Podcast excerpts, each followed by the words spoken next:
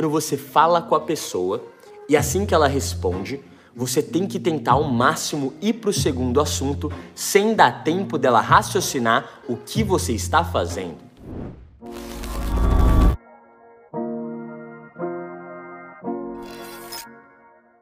Padrão de abordagem, day game. Por que, que eu falo que tem um padrão? Olha só, presta muita atenção, tá? Por que, que eu sempre falo que existe um padrão que não dá e é muito difícil quando você constrói essa comunicação poderosa e confiante, é muito difícil a pessoa virar as costas para você e ir embora. O que, que eu testei, mano?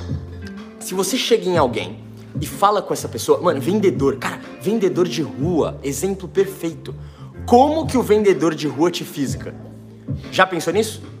Ô Pedro, você já pensou como o vendedor de rua te, te fisga? Não. Ô amigão, vem nessa loja aqui, ó, dá uma olhada aqui que você fala.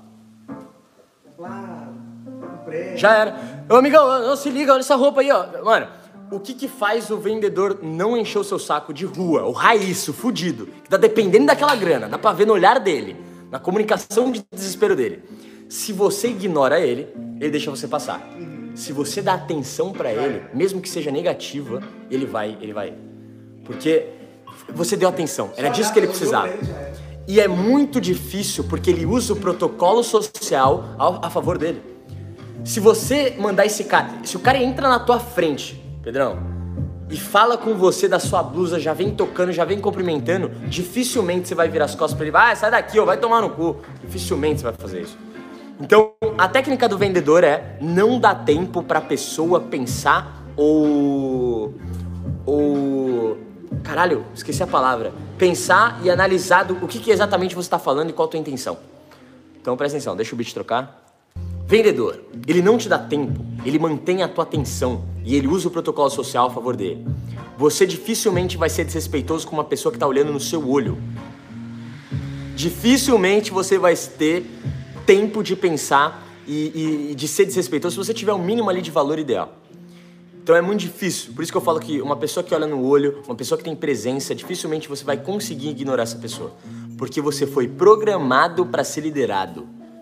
E se chega alguém com um frame muito forte, dificilmente você vai bater de frente. Qual que é o padrão que eu preciso disso? Qual que é o padrão disso para eu encaixar no meu day game uma abordagem?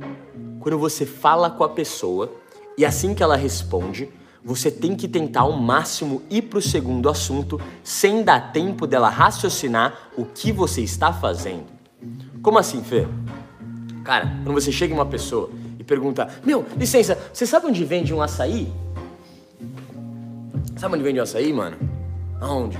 Ah, ali na esquina ali. Ali na esquina. Mano, eu vi que você tá. Essa camisa que você tá aí, velho, igualzinho uma que eu comprei ontem, velho. Comprei inclusive pertinho daqui, velho. Você mora aqui há muito tempo? Moro aqui tem. Tempinho? Você gosta daqui, mano?